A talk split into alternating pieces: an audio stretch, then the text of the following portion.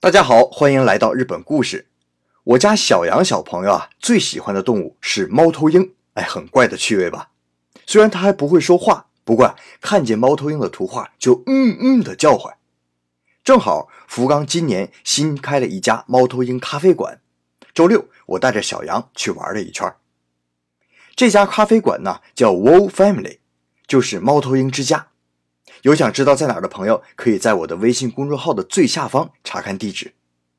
店面呢不大，采用完全预约制，每小时只能容许十位客人进店。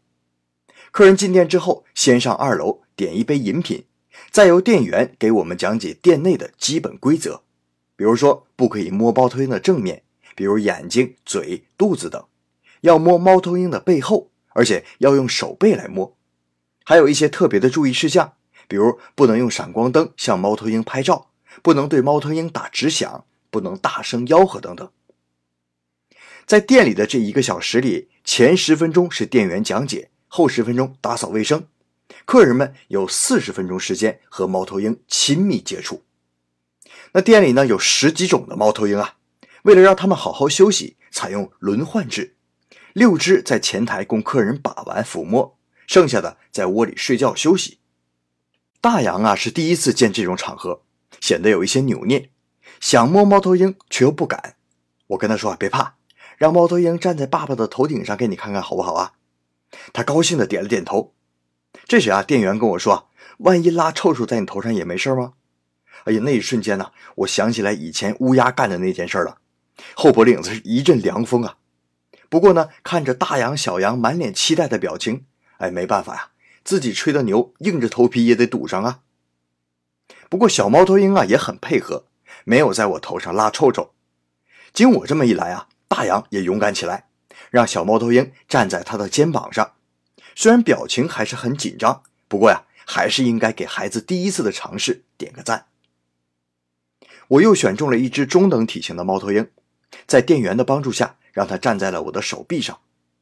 小杨啊，有点被这突如其来的兴奋吓傻了，半天才缓过劲来，指着猫头鹰跟我嗯嗯的叫。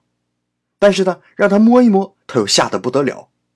不过说实话啊，我看着猫头鹰那锋利的鸟喙啊，真怕下一秒他就啄我一下子。我把自己的疑虑告诉了店员，店员说啊，这些猫头鹰啊都是在店里孵化的，它们生下来就和人接触，所以除非感受到威胁。否则不会主动攻击人的。店员笑着说：“也许啊，他们以为自己和我们长得一样，把自己也当成人了。”我说：“那他们有休息时间吗？可以自由的飞一下呀？”店员犹豫了一下，说：“啊，嗯，一周只有一天时间，那就是在店里上上下下的飞一飞，偶尔呢也带他们出去散步，但是是在他们腿上绑着一根绳子，让他们在地上走，自由自在的在天空中飞。”是不太可能了。店员呢，其实还有下半句话没说完，因为没有充分的自由时间，所以猫头鹰的心理压力也很大。前一段时间呢，传出东京的一家猫头鹰咖啡一年中死了七只猫头鹰，这让一些极端的野生动物保护者们大声疾呼反对猫头鹰咖啡。那那一段时间呢，猫头鹰咖啡店啊，也是受过一段时间的非议。我虽然不是野生动物保护者。但听说猫头鹰每周只有一天休息，还是在屋里飞来飞去，不禁呢也是有一点心疼。大洋啊，自从让那只小猫头鹰站在肩膀上以后，对他是爱不释手啊。他半开玩笑的跟我说：“爸爸，我们也养一只猫头鹰吧。”哎呀，说真的呀，有那么一瞬间，我也是真心动了。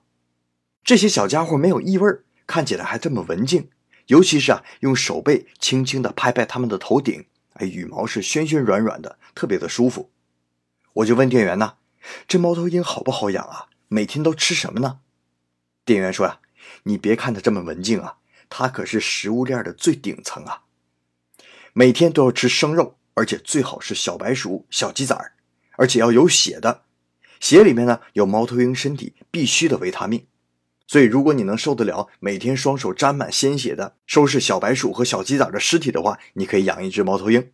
我一听，蹲下就跟大洋说：“咱俩商量商量，爸爸还是给你买一个猫头鹰的布娃娃吧，这样你和妹妹能一起玩，好不好啊？”好了，今天的日本故事呢，咱们就到这里。希望大家能够访问我的微信公众号 Japan Story J A P A N S T O R Y，中间没有空格。在今天的更新当中呢，我会贴出来我的照片，大家期待一下吧。